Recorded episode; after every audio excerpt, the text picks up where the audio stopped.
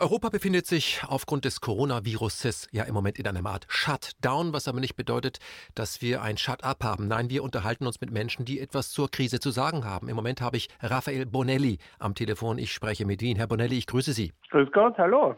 Herr Bonelli, ähm, Hausarrest, dürfen Sie aus dem Haus? Ich als Arzt darf aus dem Haus, ja. Ich habe es reduziert diese Woche auf einmal ähm, pro Woche und die anderen Tage mache ich Skype-Termine. Mhm. Aber das mache ich eigentlich mehr, weil ich so verliebt bin in meine Kinder und in meine Frau und ich genieße es, dass die, dass die äh, Krankenkasse jetzt endlich das zahlt, die Skype-Termine, weil die waren bis jetzt ja nicht refundiert und und äh, einen Tag pro Woche mache ich noch für die Patienten, die das unbedingt haben wollen. Aber letzte Woche habe ich es noch dreimal in der Woche gehabt und da habe ich halt dann immer meinen Weg gefilmt und ins Internet gestellt und das war für die Leute sehr interessant. Ein leeres Wien. Hm, da werden wir auch noch drauf zu sprechen kommen. Sie sind ja bekennender Katholik und ähm, haben ja auch, glaube ich, das vierte Kind gerade auf die Welt gebracht. Also Ihre Frau hat das getan. Na, also wir sind gerade dabei. Also wir sind noch nicht im Kreissaal, aber jeden Moment geht's los und wir bekommen äh, den vierten Sohn, genau. Der vierte Sohn, mhm. okay. Ja. Ja. Äh, sagen Sie mal, ähm, wie, wie, wie, muss man sich das vorstellen? Kinder kriegen während der Corona-Krise? Glauben Sie, das wird anders? Ich glaube, das wird nicht anders. Äh, der Unterschied wird sein, also wir waren uns nicht ganz klar, ob ich überhaupt mit darf weil äh, die, äh, weil die, ich sehe so viel Panik rundherum. Also ich wollte ja zum Beispiel ein Video machen im Stephansdom und die haben mich einfach nicht reingelassen, nämlich nicht in den Stephansdom, sondern ich durfte nicht mit Handy filmen, weil das ist wahrscheinlich ansteckend oder sonst irgendwas. Der Ordner war total panisch, ist mir nachher nachgelaufen, ob ich das Handy nicht wieder zücke und, und, und schreckliche Sachen im Dom filme. Also die Leute sind total durcheinander, besonders die Sicherheitskräfte. Und auch wie wir, ins, wir waren ja schon im Kreissaal, ähm, aber die Wien haben wieder aufgehört, aber wie wir dort waren, haben wir, äh, haben wir vorher noch, also meine Frau ist mit Wehen ins Krankenhaus gekommen, wir mussten aber ausfüllen, ob wir jetzt Husten haben, ob wir sonst irgendwas haben und dann auch Bauchschmerzen. Da hat meine Frau dem Mann angesagt, soll ich jetzt ankreuzen? Also ich habe Wehen, soll ich jetzt ankreuzen? Ja, dann verhaften sie mich. Also war irgendwie skurril, aber ich musste das auch ausfüllen. Ich durfte aber mit. Mhm. Aber es dürfen unsere Kinder wenn wir, wenn, dürfen unsere Kinder ihren neuen Bruder nicht besuchen. Das ist schon klar. Mhm. Herr Bonelli, ähm, äh, das wird jetzt der vierte Sohn. Ähm, angenommen, es wäre eine Tochter geworden, hätten Sie sie Corona genannt? Naja, also wir haben darüber gescherzt, aber für ein Mädchen haben wir schon lang, wir warten ja schon ewig auf ein Mädchen, haben wir schon lange einen anderen Namen, aber Corona. Oder Carina, ich weiß sowas ähnliches. Nee. Na, Carina gefällt mir nicht, das okay. kommt nicht in Frage. Okay, Herr Bonelli, dass wir mit Ihnen sprechen, das hat natürlich einen Grund, weil Sie gerade, was Sie beschreiben, dass das Verhalten der Menschen sich doch geändert hat, äh, dass wir deswegen mit Ihnen sprechen, dafür gibt es einen guten Grund. Sie sind Neurowissenschaftler an der Sigmund Freud Uni in Wien, Sie sind Psychiater, systemischer Psychotherapeut mit eigener Praxis, Sie haben zahlreiche Bücher geschrieben zum Thema Neurologie und Psychiatrie. Sie hatten Forschungsaufenthalte in der Harvard University. Sie leiten auch das Institut für Religiosität und Psychiatrie, äh, RPP, wo sehr viele Videos von Ihnen auch online gestellt werden. Das heißt, Sie beschäftigen sich mit den Bereichen Religion, Psychologie, Theologie und Philosophie. Und Sie haben auch noch andere Bücher geschrieben zu anderen Themen, wie zum Beispiel Perfektionismus oder männlicher Narzissmus. Ähm, der Kanal, den Sie regelmäßig bespielen mit RPP, also der RPP YouTube-Kanal, da haben Sie im Moment ein Video hochgeladen, das heißt, entwickelt sich unser Staat gerade in ein totalitäres System. Wurde über 200.000 Mal geklickt und auch geliked. Darüber wollen wir mit Ihnen reden, weil das macht die Sache spannend. Sie sind nicht nur ein äh, Psychiater, ein Psychotherapeut, der Leute in die Praxis empfängt und dort mit ihnen spricht, sondern Sie ähm, wenden sich auch über YouTube eben äh, an die Öffentlichkeit und das ist eben keine Einbahnstraße. Das finden wir spannend, weil es gibt nicht so viele Leute, die das eben so tun, weil es gibt ja auch Menschen, die das nicht gut finden. Da kriegen Sie auch ein bisschen Feedback dazu. Ich möchte Ihnen die erste Frage stellen. Ähm, die haben Sie schon teilweise beantwortet. Die allgemeine Lage in Wien. Der Wiener ist ja eher so lässig. Wie ist denn die, äh, die Situation in Wien? Sind die Menschen wirklich noch lässig? Wie beurteilen Sie den Alltag? Was ist da los? Also ich werde sehr unterscheiden zwischen dem, was so der durchschnittliche Wiener denkt und wie er sich äh, verhält. Und wenn man, also ich darf ja, ich bin ja legal und wenn ich durch Wien fahre, gestern habe ich das wieder gemacht. Also Wien ist, gestern war es noch viel leerer als vor einer Woche, wo die Sanktionen begonnen haben. Ich sage jetzt Sanktionen oder die Ausgangssperre. Also die Leute halten sich daran, aber sie murren.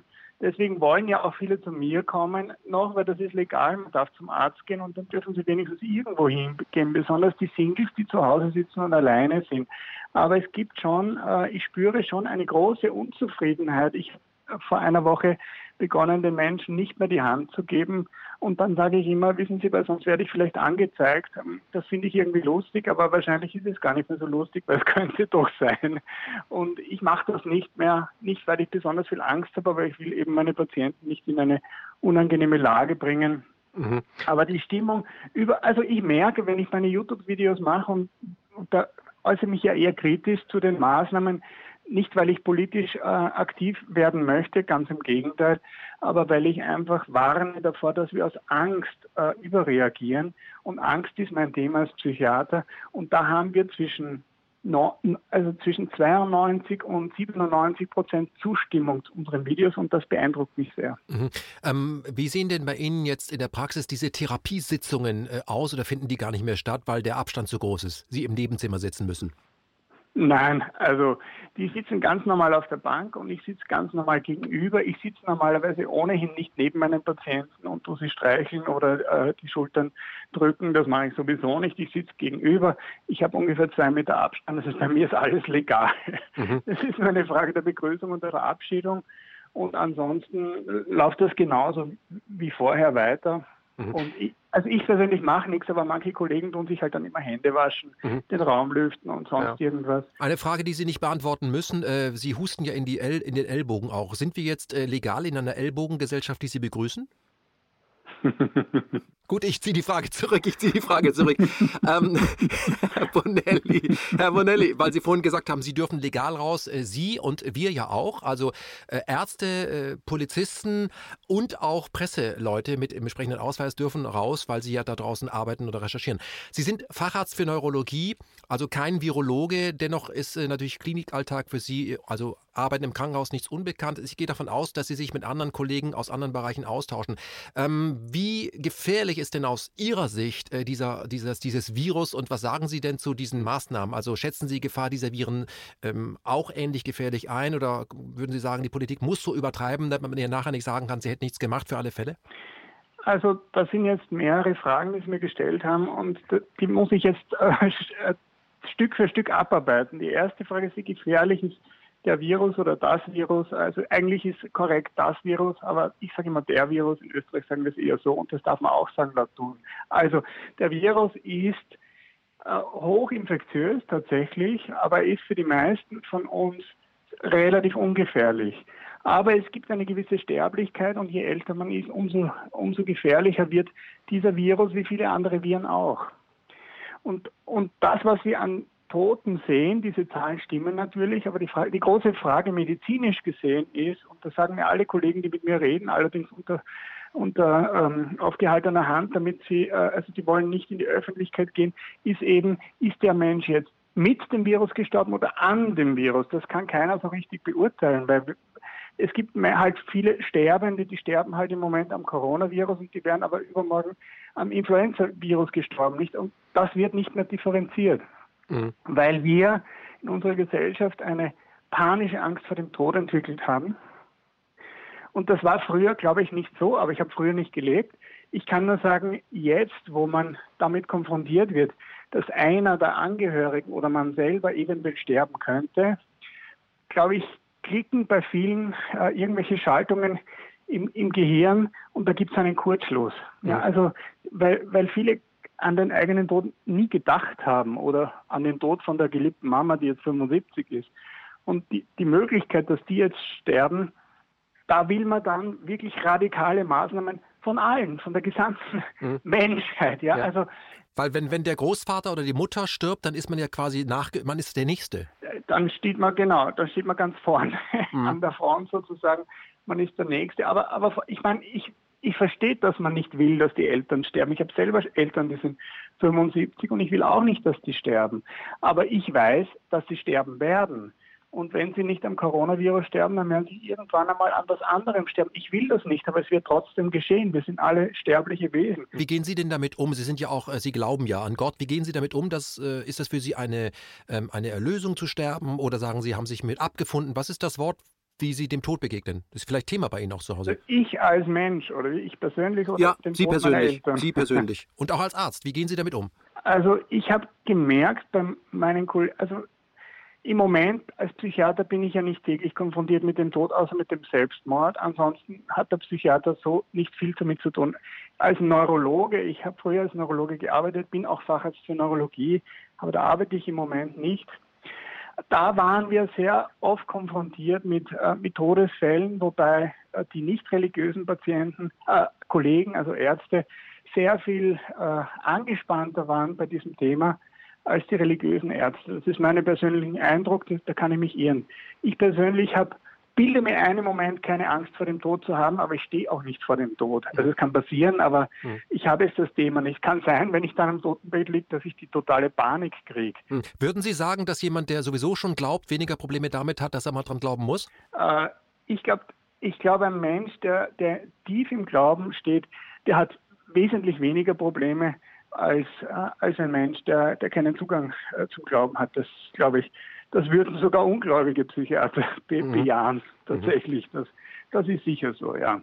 Okay, das heißt äh, hoch ansteckend, aber ähm, man muss schon sehr, sehr alt sein und eine Risikogruppe, also vorbelastet und ähm, dann trifft einen das. Dann, warum, die Menschen wollen das ja nicht wahrhaben, die verdrängen das ja so ein bisschen. Und ähm, glauben Sie, dass das ein Mensch aggressiv macht, wenn er dann gegen seinen Willen, das hat er lange verdrängt, mit dem Tod konfrontiert wird, der ja garantiert ist? Wir sterben alle. Ja, also ich glaube, was ich noch sagen muss vorher ist, ähm, dass der Angstpatient, wir, wir haben ja, also ein Phänomen in unserer Gesellschaft ist Angst, die Angst um sich selbst. Und die Angst ist im Wachsen. Und jeder Angstpatient überschätzt Gefahren. Ja, also es gibt, also das Leben ist lebensgefährlich und manche Patienten von mir vor dem Corona-Virus hatten einfach panische Angst, dass sie dass sie sich mit einem anderen Virus anstecken, irgendwas, ja, oder verunreinigen und deswegen waschen sie sich ständig die Hände, dann haben sie einen Waschzwang und so weiter, also Angst. Und das Phänomen der Angst ist immer, dass man die Gefahr überschätzt. Das heißt, es könnte nicht äh, ein Ziegel vom Dach fallen und mich töten, sondern es wird ein Ziegel vom Dach fallen und mich töten. Und die Wahrscheinlichkeit, dass das zwar möglich, aber sehr unwahrscheinlich ist, das wird nicht mehr, das wird ausgeschalten. Mhm. Und das versuche ich in meinen Videos immer wieder zu wiederholen. Leute, es ist sehr unwahrscheinlich. Natürlich werden sie sterben und vielleicht auch am Coronavirus, aber es ist sehr unwahrscheinlich und die Menschheit wird nicht untergehen. Mhm. Sie haben ein Video gemacht, Corona Doppelpunkt entwickelt sich unser Staat gerade in ein totalitäres System.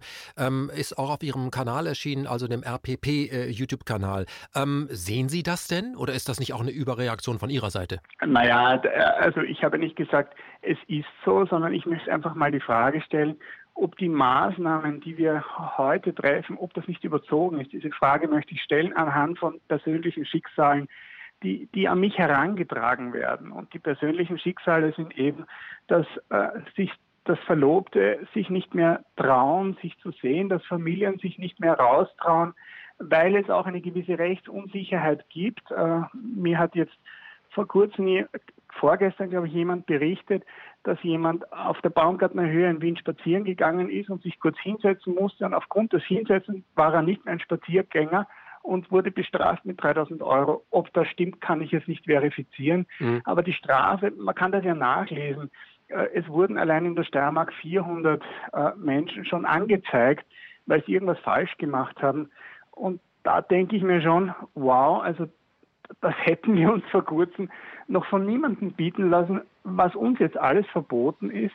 Da, da muss man schon abwägen. Ja? Also mhm. ist dieses medizinische Risiko auf der einen Seite, das wir tatsächlich haben, ähm, es wert, dass wir sämtliche unsere Freiheiten mit, mit den Füßen treten lassen. Mhm. Ist das ja, ist das, äh, ist das verhältnismäßig oder ist es nicht? Diese Frage finde ich wichtig, mhm. weil natürlich der Angstpatient, Entschuldigung, noch ein Wort, der Angstpatient möchte immer radikale Lösungen, er möchte totale Lösungen. Das will der Angstpatient, weil er hat Angst, er will den Virus weghaben. Aber die einzige Lösung für Virus weg ist, alle Leute vier Wochen einsperren, niemand darf raus, wer verhungert hat Pech gehabt und nachher ist der Virus tot. Mhm. Aber so kann man es eben nicht lösen. Hm. Aber was Sie gerade ansprechen, ist ja auch, dass äh, sobald Menschen sich nicht an die autoritären Regeln jetzt halten, die durchgesetzt werden, es wäre ja in jeder anderen Situation wäre das undenkbar. Also wenn Sie, wenn Sie mal Folgendes überlegen, die AfD wäre an die Macht gekommen, auch in Österreich, und würde das jetzt durchsetzen, so, jetzt haben wir den Faschismus, wird man sofort sagen. Jetzt ist es was anderes, Corona, Ganz sicher. Äh, genau, bügelt man das alles weg. Ähm, und Menschen tun das dann auch, die dann eben diesen Regeln folgen, also denunzieren, da war einer auf der Bank, da haben sich zwar angefasst und so weiter. Schlummert das denn in den Menschen, diese Sehnsucht noch Autorität nach klaren Regeln und zwar eine Freiheit von unangenehmen Überraschungen auch. Ist das, was da im Hintergrund, ich will nicht mehr unangenehm überrascht werden, jetzt mache ich genau das, was Vorschrift ist. Jeder, der nicht mitmacht, ist eine mögliche Gefahr und deswegen denunziere ich den. Steckt das in uns Menschen drin?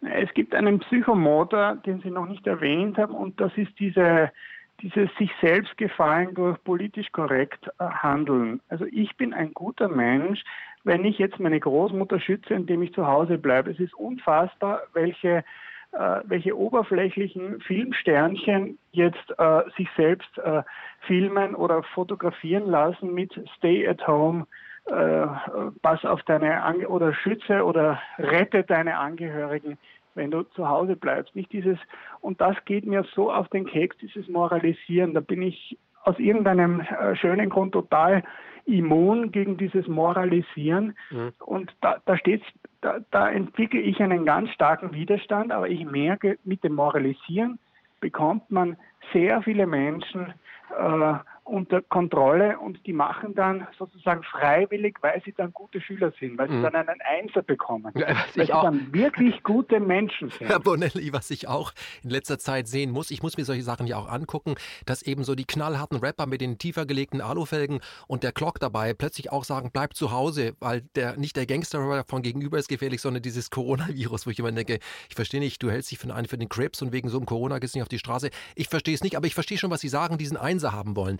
Aber trotzdem nochmal, ähm, dieses Denunzieren wollen, was ich oft auch sehe, schlummert das in uns, weil die Gesellschaft so einen Druck auf aus uns ausübt, dass wir endlich auch mal legal jemanden äh, wegbringen wollen? Ist das mit, steckt das mit drin? Also das Denunzieren ist dann die Empörung, weil, weil also zuerst einmal die Selbstgefälligkeit, ich bin ein guter Mensch, und dann die Empörung, ein anderer nimmt sich eine Freiheit hinaus, die ich vielleicht auch gerne hätte. Das ist, glaube ich, und dann kommt Neid dazu, aber in erster Linie der Affekt der Empörung. Das ist auch ein sehr unangenehmer Affekt. Und durch die Empörung äh, setze ich dann eine Aggression frei, dass ich den dann anzeigen muss. Mhm. Und das passiert zuhauf in, in Österreich und sicherlich auch in Deutschland, aber in Österreich weiß ich das, dass äh, wenn Leute die Musik zu laut aufdrehen und der Verdacht besteht, dass da vielleicht mehrere Menschen zusammen sind, muss man den natürlich anzeigen. Das ist vor kurzem passiert. Und da wurde jemand erwischt, das war sogar eine Schlagzeile, dass vier Männer erwischt worden sind. Das war eine Schlagzeile, wie sie gemeinsam Bier getrunken haben und Pizza gegessen haben. Was für eine Katastrophe. Die wurden natürlich alle vier sofort angezeigt. Da mhm. denke ich mir, sind wir noch normal? Mhm. Ist das noch? Aber die wurden angezeigt von einem Nachbarn, der gehört hat, boah, laute Musik, da dürften doch Leute zusammensitzen. Hm. Unglaublich. Herr Bonelli, Sie haben dieses Video gemacht. Entwickelt sich unser äh, Staat gerade in ein totalitäres System? Aber ein weiteres Video, da äh, fragen Sie, ob unsere Meinungsfreiheit gefährdet ist. Wieso ist die gefährdet? Wir können doch reden. Äh, ja, ja, ja, genau. Und da stelle ich eben auch diese Frage, weil ich merke, dass der Druck äh, wächst, ähm, dass man das Richtige sagt. Also es werden immer mehr Leute lächerlich gemacht, schlecht gemacht und, und vor allem als Verschwörungstheoretiker in eine Ecke gestellt, wenn man es wagt, seine Meinung zu sagen. Es gab vor kurzem einen Virologen oder es gibt einen Virologen, der im Netz immer wieder äh, da, äh, seine Meinung kundtut, die nicht dem Mainstream entspricht. Und ich finde das leg äh, legitim, dass er das sagt und es ist interessant, ihm zuzuhören. Sie, hören, Sie sprechen von Herrn Wodak. Genau, der Herr Wodak. Ich habe ihn bis jetzt nicht gebracht, weil ich, weil, ich mich da auch nicht sozusagen vertiefen will, weil ich kein Virologe bin. Aber wie der im Spiegel dann verrissen wurde, da denke ich mir, wow, ich meine, das ist ja kein Rechtsradikal oder sonst irgendwas, das ist halt ein Virologe, der sehr viel Erfahrung hat und der das halt aus dieser Sicht sieht.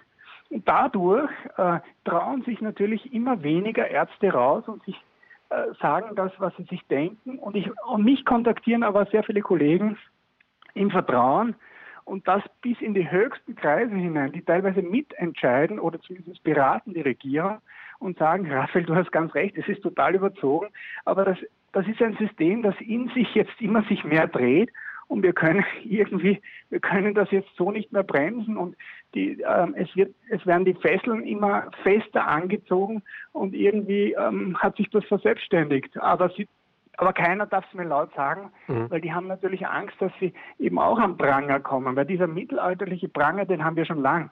Mhm. Und davor haben natürlich äh, Wissenschaftler besonders viel Angst. Ja, klar, weil sie dann eben äh, kaputt gemacht werden durch die öffentliche Meinung. Und da gibt es ja diesen Spruch, man soll nicht die Macht von vielen dummen Menschen äh, unterschätzen, die einer Meinung sind. Aber was Sie gerade ansprechen, das betrifft natürlich auch mein Feld. Ich stelle es ja oft fest, wenn wir ein Video machen, wo wir einen Bodak zum Beispiel zu Wort kommen lassen. Wie gesagt, ein Virologe, jemand, der sich wirklich damit auskennt, nicht oberflächlich einen, einen, einen Link irgendwo gelesen hat, dass er deswegen angegangen wird, weil er eine, als Wissenschaftler eine andere Meinung hat äh, zu, einer, zu einer wissenschaftlichen Diskussion. Dabei ist doch klar, dass Wissenschaft sich nur im Miteinander und im Streit Streit positiv auf der Suche nach der Wahrheit entwickeln kann. Und was ich auch immer sage, ich verstehe nicht, warum Menschen nicht verstanden haben, dass Massenmedien immer nur ähm, Meinung auch präsentieren können und dass wir alle letztendlich an der Oberfläche kratzen, weil keiner von uns ist wirklich ein Virologe und wie es sein kann, dass jemand, der als Virologe eine andere Meinung hat als ein anderer Biologe, dass man dann auf den einschlägt. Aber nochmal zurück, ähm, hat das mit dem Druck des Systems zu tun, äh, der auf den Menschen lastet, die Existenzangst, die da ist, der Neoliberalismus, alles, was dabei ist, dass man sagt, endlich ein Ventil wo das jetzt raus kann? Sie meinen die Aggression? Ja, einfach einen, ein, ein Ventil. Es spielt keine Rolle, sondern jeder Abweichler, da kann man legal draufschlagen. Ich, ja, ich glaube schon. Also, ich, also die, die Art der Aggression, wie, wie, wie teilweise auf, auf freidenkende Menschen äh, losgegangen wird, ist schon, äh, macht mich wirklich sehr nachdenklich und erinnert mich an die dunkelsten Stunden unserer, unserer, äh, unserer Heimat weil, man da, weil da fallen irgendwie Hemmungen. Also da, das ist, der ist dann in Wirklichkeit vogelfrei. Es gibt eben Menschen, die sagen etwas, dann ist man vogelfrei. Nicht? Und, und, und dafür gibt es eben immer neue Wörter. Das ist eben Faschist oder, oder äh, Rechtsradikaler und, und, oder, oder was auch immer, ja, oder Autonomer, was auch immer. Und mhm. jetzt ist es der Verschwörungstheoretiker. Verschwörungstheoretiker, mit dem darf man nicht reden, den darf man gar nicht einladen, der darf auch nichts sagen mit dem darf er nicht gesehen werden und nicht einmal in einem Raum sein. Mhm. Mhm. Da haben Sie recht. Ich kann, äh, spreche da aus Erfahrung, dass äh, wir schon deswegen auch angegangen wurden, weil wir einen Herrn Wodak interviewt haben, haben uns andere Menschen, wie man den interviewen könnte. Und alle, die das gesagt haben, haben alle etwas gemeinsam. Sie sind keine Virologen, aber sie haben im Spiegel dann gelesen, wie man gefälligst über den zu denken hat. Ich habe dann immer angeregt, ob diese Menschen, die so Bescheid wissen, sich nicht äh, einem Telefoninterview mit diesem Virologen stellen wollen. Da können zwei Koryphäen miteinander sprechen. Das hat dann leider nie geklappt. Ähm, lassen Sie uns äh, zum, äh, zu diesem Gehorsam kommen, was ich da ja auch sehe. Ich habe ja gesagt in einer Sendung, ist, für mich ist das ein großes großes Milgram-Experiment, was hier eben auch äh, stattfindet. Ähm, steckt das in uns Menschen, dass wir gehorchen wollen? Ähm, ich glaube, ich glaube, man, ich glaube, es ist, es, es tut einem gut, wenn man mal so richtig der brave Schüler ist, der brave, der eben dann auch gelobt wird von den Oberen und der ganz genau weiß, was er zu tun hat, dass er wirklich ein guter Mensch ist. Das glaube ich, ist da, ist das also dieses, dieses geliebt werden oder wertgeschätzt werden oder geachtet werden oder gesehen werden, das ist die, die innere Motivation von, von etwas wie Anführungszeichen Gehorsam, weil das ist ja auch kein wirklicher Gehorsam, weil er ja auch nicht, also kein gesunder Gehorsam, weil er ja nicht reflektiert ist, sondern weil das, das, das Problem ist, dass es, dass da relativ viel Unbewusstes dabei ist. Nicht der, der Benefit, der kommt, dass ich jetzt brav bin und genau das mache, was von mir erwartet wird. Dieser Benefit, den nehme ich nur unbewusst wahr, denn in Wirklichkeit glaube ich, ich bin jetzt ein ganz ein freier Mensch und ich mache jetzt genau das, was von mir, erwartet wird, weil ich so frei bin und mich dazu entschieden habe. Mhm. Aber wenn ich wenn ich die meisten Medien durchlese, äh, dann lese ich teilweise wortwörtlich dasselbe. Ich, ähm, und wenn man Berichterstattung über Sünder liest, also Sünder sind die, die eben die Frechheit haben, sich äh, zu viert zusammenzusetzen und ein Bier zu trinken, die, das nennt man dann Corona-Partys. Die Corona-Party ist ganz was Böses. Und die Art, wie die Journalisten auch über diese Verbrecher schreiben, ich Verbrecher unter Anführungszeichen, das ist, äh, also das ist wirklich schon eine echte Hetze. Mhm. Aber Herr Bonetti, das passiert ja in sehr liberalen, link-grünen Kreisen, wo man immer darauf achtet, dass da keine Gefahr von rechts außen kommt. Und deswegen muss man eben so vorgehen, damit die eben nicht kommt.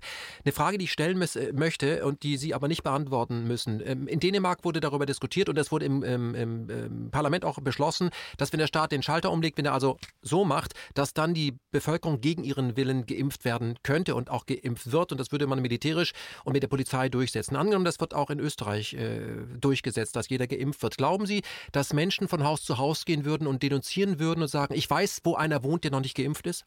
Äh, ja, sicher. Vielen Dank für die kurze Antwort. Ich lasse es einfach mal so stehen. Wir müssen aufpassen, dass wir nicht, äh, also dass der, wir müssen immer aufpassen, von rechts lauert die Gefahr, aber vielleicht äh, lauert die Gefahr in der Mitte, im Gehorsam. Ähm, Widerstand gegen die Autoritäten, ähm, halten Sie das für etwas Gesundes? Sollte eine, eine gesunde Psyche auch sagen, ab irgendeinem Punkt, Entschuldigung, ähm, Widerstand? Oder wann wird dieser Widerstand wiederum auch krank? Ist, gibt es einen gesunden Widerstand gegen Autorität? Naja, ich glaube, das ist wie, wie, wie bei jedem Einfluss, den wir haben von außen oder von innen, auch bei einem Gefühl. Man muss immer darüber nachdenken, ist es für mich plausibel vernünftig und entspricht es meinen Werten. Und wenn es nicht meinen Werten entspricht, wie weit ist es davon entfernt? Kann ich damit leben oder ist es für mich vollkommen inakzeptabel? Nicht diese Fragen haben sich im Dritten Reich viele Menschen nicht gestellt. Und das war eben, oder haben sich nicht stellen getraut, was auch immer. War auch viel Denkverbot vorhanden. Und und, die, und so muss man, glaube ich, auch vorgehen. Also prinzipiell ist, sind die, die, die Entscheidungsträger in unserem Staat keine bösen Menschen. Ich würde eher sagen, die sind natürlich auch getrieben. Die sind ja teilweise, also ich, im Grunde kommt mir vor, dass alle Parteien populistisch sind, weil sie jetzt verlangt das Volk sozusagen nach ganz strengen Sanktionen und es bekommt sie auch, sozusagen den totalen Krieg gegen den Virus. Das verlangt das Volk und es bekommt es. Ob es das Beste für das Volk ist, glaube ich, das denken sich die Politiker gar nicht so. Und in diesem, also ich warne als Psychiater eben vor dieser Angstspirale, dass die, dass die, dass die äh, Politiker sagen, okay, wenn ich jetzt zu wenig reagiere und dann sterben Leute, wird mir das angelastet. Wenn ich zu viel reagiere, kann ich nachher immer sagen, äh, es wäre noch schlimmer geworden, wenn ich das nicht gemacht hätte und ich habe toll reagiert. Und deswegen müssen sie so handeln. Sie sind gar nicht so frei und sie sind auch nicht besonders böse. Ich weiß noch nicht, ob Angst ein guter oder ich weiß, dass Angst kein guter Ratgeber ist. Und mir kommen die sehr menschlich vor in Wirklichkeit, gar nicht so souverän, wie sie sich geben, gar nicht so sicher, sondern sehr maskenhaft. Ich habe ja einige Politiker auch in Therapie, natürlich nenne ich keine Namen, aber quer durch die äh, Parteien. Und das sind ganz normale Menschen, die ihre Ängste haben und die vor allem wiedergewählt werden wollen. Mhm. Und das ist natürlich auch schwer, dass man dann sagt, Nein, ich mache einen vernünftigen Kurs, von dem ich weiß, dass er im Moment unpopulär ist. Mhm. Das kriegen die nicht hin und das kann ich auch gut verstehen. Nur verantwortlich für die nächste Generation ist es dann nicht. Mhm. Herr Bordell, ich habe etwas von Ihnen äh, gehört, was ich gar nicht glauben kann. Äh, Sie haben die Erfahrung gemacht, dass in Ihrem Umfeld ein Mensch äh, kurz davor war zu sterben, hat einen Priester zu sich gerufen, weil er, wie gesagt, auf der Bahre lag und der durfte nicht zu ihm. Ist das wahr? Das ist nicht nur wahr, sondern das, nicht, das ist nicht einer, sondern in Österreich alle. Alle Sterbenden im Moment sterben ohne die Sterbesakramente. In ganz Österreich ist das. Und in Deutschland, glaube ich, ist es nicht anders. Mhm. Mir erzählen jetzt viele Priester von solchen Fällen und ich weiß gar nicht, also eigentlich nein, ich weiß, ich weiß, ich weiß, dass es verboten ist, dass ein Priester zu einem Sterbenden geht, selbst wenn es der Sterbende verlangt. Tatsächlich, so ist es in ganz Österreich. Mhm. Hat es das schon mal äh, gegeben? Gab es Zeiten, wo, wo der, der Priester nicht gekommen ist? Und das hat es nicht einmal unter den Nazis gegeben, mhm. die die schlimmsten Atheisten waren. Und unter den Kommunisten gab es das auch nicht. Also das ist einzigartig, äh, selbst äh, dass es keine, äh, keine heiligen Messen mehr gibt. Das ist, also die Kirche hat sich ja selbst abgeschalten, sozusagen politisch korrekt, im, im, im voreilenden, vorauseilenden Gehorsam. Und es bekommt niemand mehr ein Sakrament, also weder die Eucharistie äh, noch die Beichte noch die Krankensalbung. Das ist alles abgedreht. Priester werden sanktioniert. Wenn sie das tun, in Kärnten hat ein Priester, glaube ich, 3000 Euro zahlen müssen, weil er mit zwei, drei oder vielleicht fünf Leuten äh, die Messe gefeiert hat, wobei die Me Leute wahrscheinlich zehn Meter auseinander waren, weil die Kirchen eh riesig sind und keine Leute drinnen. Also gefährlich war es nicht wirklich. Mhm. Wir haben jetzt so viele negative Seiten äh, von diesem Coronavirus und seiner Krise, die wir ja selbst in unseren Köpfen erzeugen. Also wir, wir beurteilen ja, wie wir es zu beurteilen haben. Haben wir darüber so viel geredet. Gibt es Ihrer Meinung nach auch äh, positive Seiten dieser sogenannten Quarantäne? Hat der Mensch jetzt die Möglichkeit, äh, sich die Frage zu stellen, weil er vieles nicht mehr darf, ob er das überhaupt braucht, ob er das wieder hochfahren möchte, wenn er wieder darf? Ich finde, dass ich an und für sich, ich persönlich finde es super. Ich bin mehr zu Hause, ich bin mehr bei meiner Frau, ich bin mehr bei meinen Kindern. Ich genieße es sehr. Wir können endlich einmal Ordnung machen in unserem Haus. Ich habe äh, heute in meinem, im Garten gearbeitet zwischen den Patienten, ähm, die, mit denen ich geskypt habe. Es ist eine Zeit, um runterzukommen. Ich glaube, wir sind ja alle kurz vor dem Burnout mit dieser und und und das Wort Entschleunigung gefällt. Ich bin kein Freund von Modeworten, aber das Wort Entschleunigung gefällt mir schon. Wir sind viel zu schnell unterwegs und diese Krise ist eine eine riesige Chance, dass wir einmal ruhiger werden und aus diesem Hamsterrad der Betriebsamkeit rauskommen wo ja keiner mehr wirklich nachdenkt. Wir sind so eine oberflächliche Gesellschaft geworden, weil wir erstens, weil, weil wir die Tode verdrängen, ne? die Tode der Alten, die sind irgendwie abgeschoben. Es stirbt ja kaum, kaum einer mehr zu Hause, sondern alle sterben unter professioneller Aufsicht im Krankenhaus, was ziemlich unnötig ist. Und, ähm, und, und hier kommen wir zu einer neuen Chance, wo wir mehr Tiefgang entwickeln können in unserem Leben. Deswegen finde ich das prinzipiell eine großartige Chance. Ich habe nur wirklich große, äh, große Bedenken, was die wirtschaftliche Dimension betrifft weil das kommt, also da kommt was Massives auf uns zu, mhm. weil das ist sauteuer, was wir im Moment machen. Das können wir uns eigentlich gar nicht leisten und auf wen wollen wir diese Kosten dann eben abwälzen, auf die nächste Generation. Darüber haben wir ja auch äh, bei uns äh, mit in Me, Myself in Media gesprochen, dass die Maßnahmen, die wir ergreifen, äh, zu einem wirklichen Crash führen können und das kann wirklich zu Ausmaßen führen, da, hat, da kann der Coronavirus nicht mal dran klingeln. Ich möchte eine, Ihnen eine letzte äh, Frage stellen, Herr Bonelli. Ähm, es gibt ja für alle Medikamente eine Dosis, es gibt auch eine Überdosis.